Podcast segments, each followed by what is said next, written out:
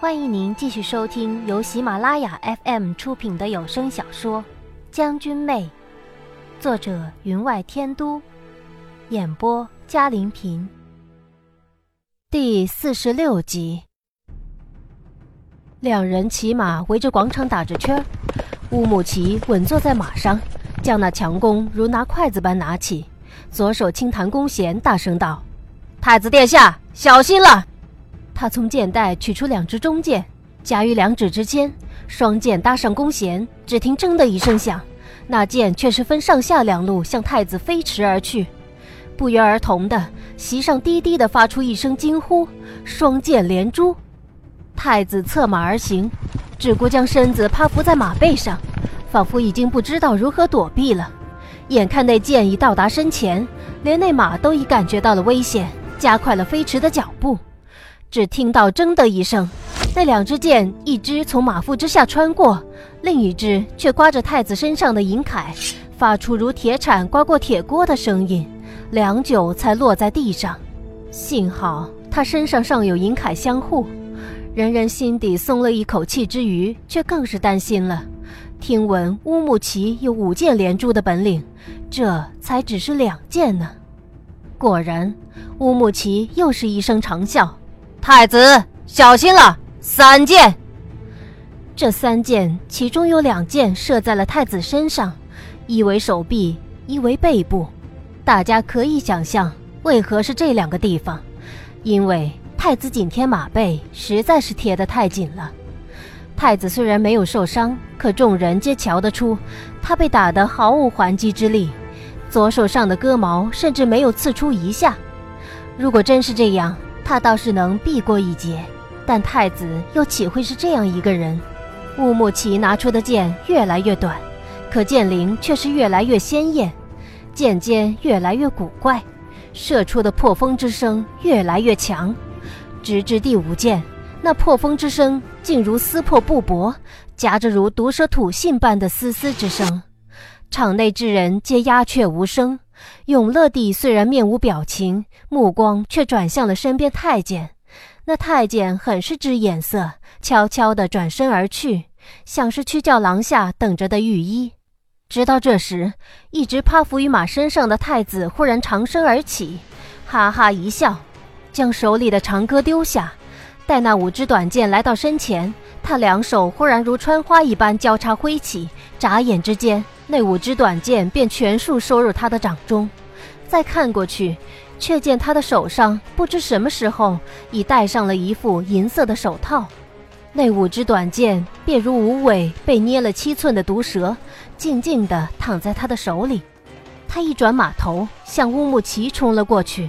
两人离得原本不远，虽说太子调转马头需要时间，但内马神骏，也不过疏忽之间。眼看两马相近。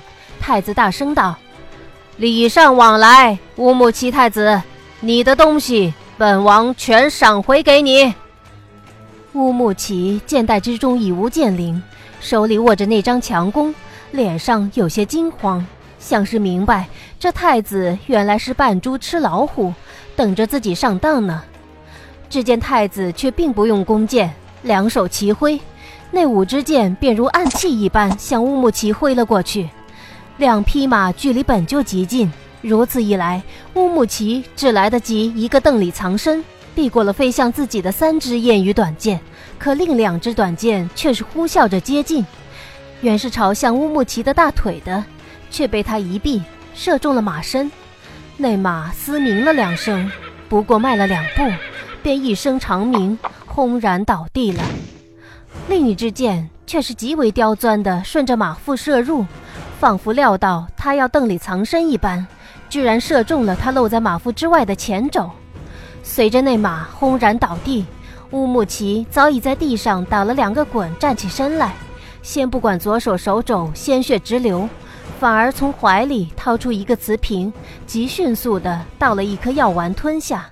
可见这剑上的蝎毒有多么的厉害。这些燕羽短剑的剑尖，很明显是用西江蝎子的足部制成的。这个时候，才听见惊天动地的叫好声从场上响起。太子从马背上一跃而下，身形有如闪电般向乌木齐逼近。乌木齐王子，你既然失去了马，本王便也不用马，如此是否公平？今日自始至终，他始终被乌木齐冷嘲热讽，将他踩得一文不值。如果他不趁此良机痛打落水狗，那就不是太子了。场上形势一片大好，先前被乌木齐欺压得狠了，自然也没人提醒皇帝。都见了血了，不是点到为止吗？还不快点叫他们停手！没人提醒，堂上三位贵人便也装聋作哑。俗话说得好，有便宜不占那是傻子。所以他们津津有味地看着太子身形如鹤，将乌木齐逼得步步后退。乌木齐虽然吃了药，但那蝎毒实在厉害，不一会儿，他的嘴唇变为青紫，步伐更是艰难无比，有好几次被太子重拳击中了胸口。场上喝彩之声自是连绵不绝。太子殿下，多多少少教训他一顿便算了，打个十拳八拳的也就罢了。对极，我乃天朝，哪像那蛮夷之辈，睚眦必报。乌木齐王子，您放心，陛下安排了御医，死不了的。太子更是得意万分，一改平日里文质彬彬的模样，身形快如闪电，向乌木齐攻了过去。乌木齐擅长的是骑马打仗的行武功夫，可太子却是深藏不露的江湖武技，加上乌木齐受了一剑，毒发攻身。他虽然左闪右避地躲着太子的进攻，可人人都瞧得清楚，他出拳绵软，脚步飘忽。乌木齐终于抵挡不住，一步步地踉跄后退，脚一软便跌坐在地，嘴里更是喷出一口鲜血。事已至此，如果是旁人，就应该罢手不战。可乌木齐将太子侮辱过甚，所以场中无人提醒两人应该停手了。太子自是不会罢休，忽然飞身而起，两脚如剪，朝乌木齐的胸口飞落。如此一击，乌木齐不死，只怕也是重伤。堂上三位贵人原是想着让太子好好的教训乌木齐一顿便算了，却想不到他下手如此狠，恐怕是想到了此举产生的后果。皇太后终于忍不住扬声道：“太子，罢了。”可已经迟了，太子的身影已然暴起，没有办法停下来。正值此时，却见乌木齐将身体蜷成一团，脸上慌张不已。未受伤的右手却不知何时已将那根左手手肘上的短剑拔了下来，剑尖斜斜地刺出。与此同时，太子自上而下的落下，躺在地下的乌木齐左脚往地上一蹬，便自下而上与之相撞。剑尖落处，却是一个任银凯如何厉害都护不了的角落，大腿根部。两人一接便分，众人没有听到乌木齐肋骨断裂的声音，也没有听到太子冷冷的讥讽，却只瞧见场上两人相对而立，相隔不到三米。乌木齐嘴角流出鲜血，嘴唇却是由乌青转为惨白，而太子站在他的对面。一只手按着银铠的下半截，过了良久，才有鲜血从铠甲缝隙里流了出来。刚刚还热烈之极的喝彩之声，到了此时却是鸦雀无声。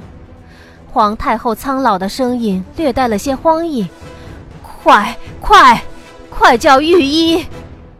我有些心酸。她是一位卓越的女子，可也有常人的喜怒哀乐。自己的子孙总是希望能守护周到，所以她才一再的装聋作哑，步步后退。但是，他有他的子孙，我却有我的家人。俊家村的屋宇已换成了成片的坟墓，唯有村头的木槿花飘飘而落。您正在收听的是由喜马拉雅 FM 出品的《将军妹》。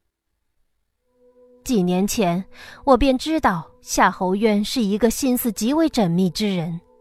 要对付某人之前，先挖好陷阱，布下天罗地网，让内人失去军心，受到猜忌，在搜集罗列其无可辩驳之中可判大罪之事时，让其无处可逃，更是为自己的所作所为找了替死鬼，让漏网之鱼有报复对象，这才倾力而出，一击即中。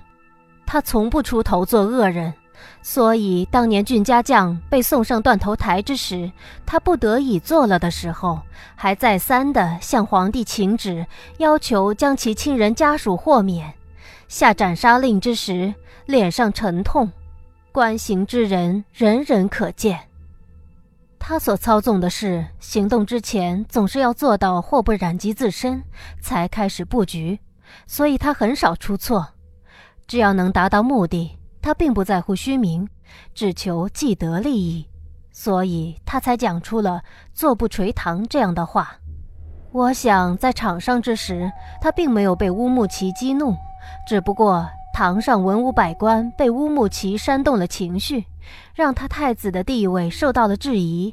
更因为乌木齐拿宁启尧做助，让他感觉他会损失一方势力，所以才不得不下场挑战。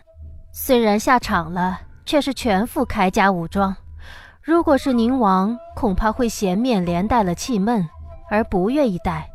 他却封了个严严实实，只因为他知道这副银铠的确能抵挡钩刺剑的威力。因为有两个人给他做了实战，这两个人是他认为绝不会以身涉险之人。林美人身上带了太子赏赐给他的明刃青丝。用来取我性命，可青丝却不能刺破银铠。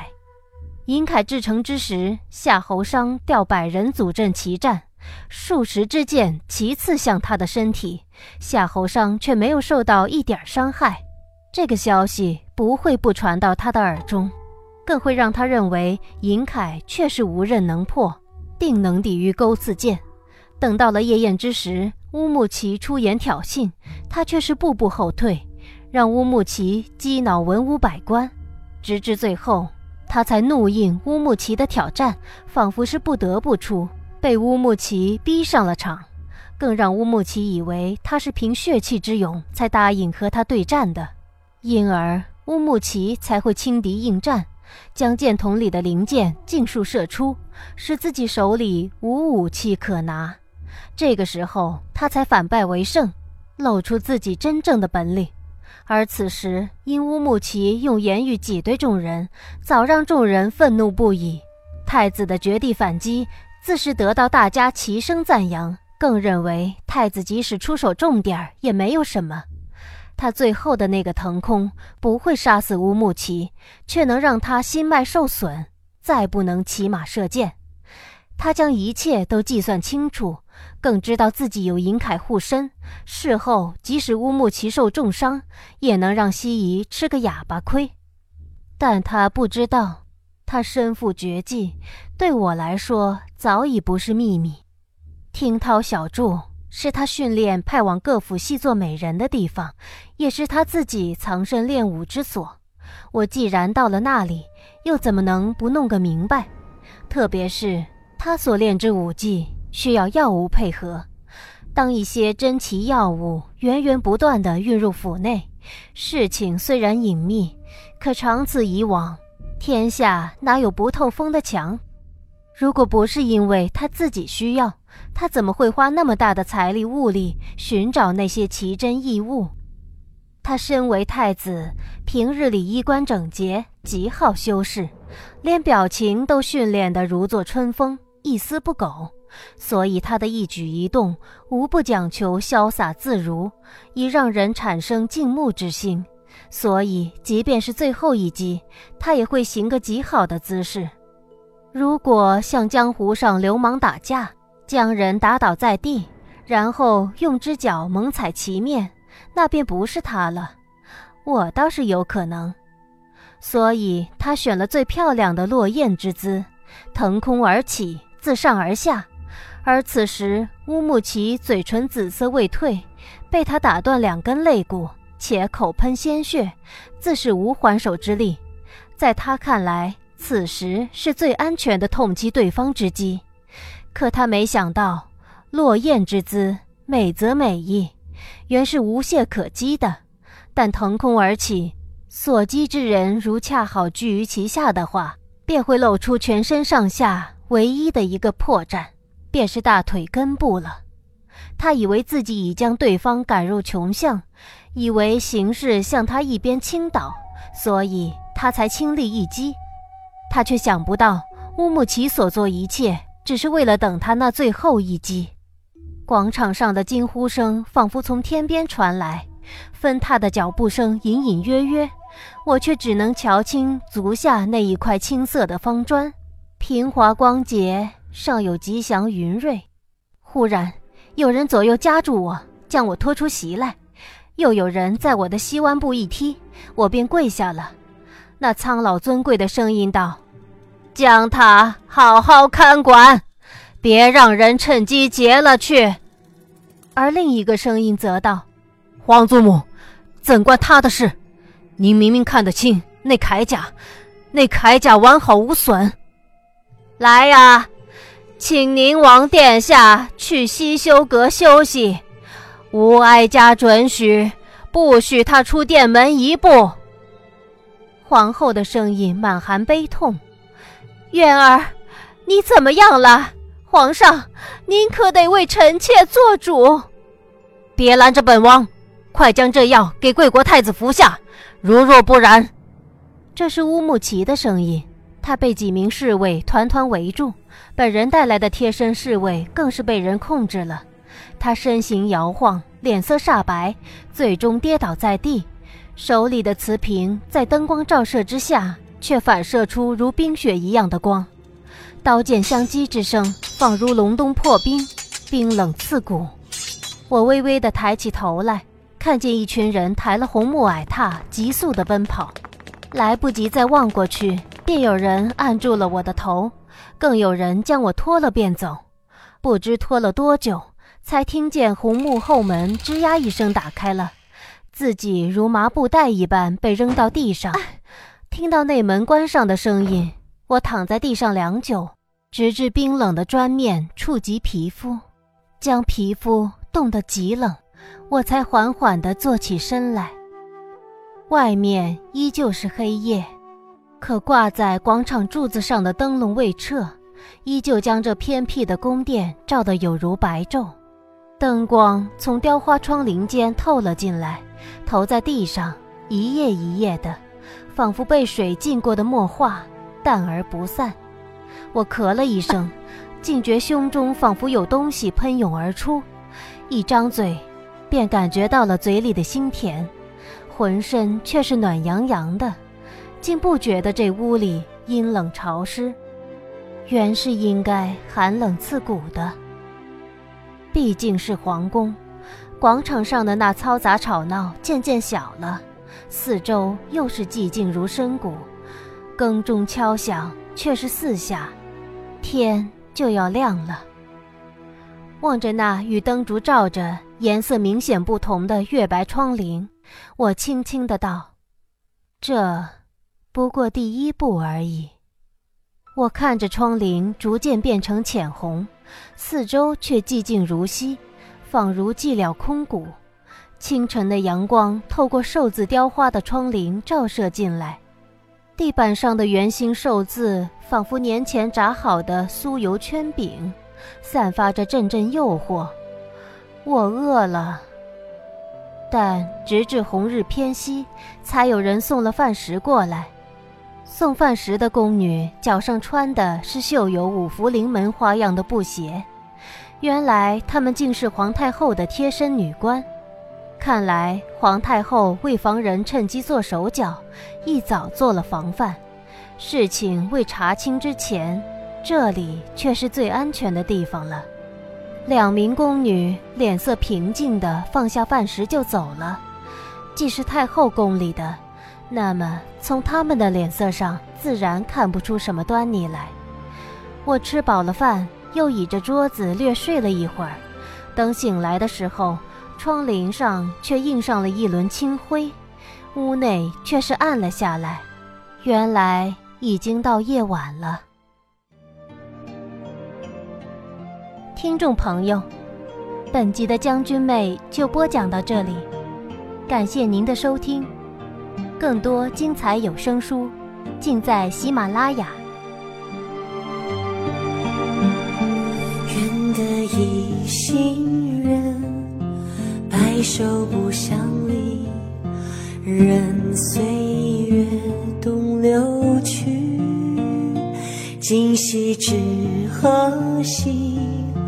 无人来怜惜，谁借这相思意？遇见你。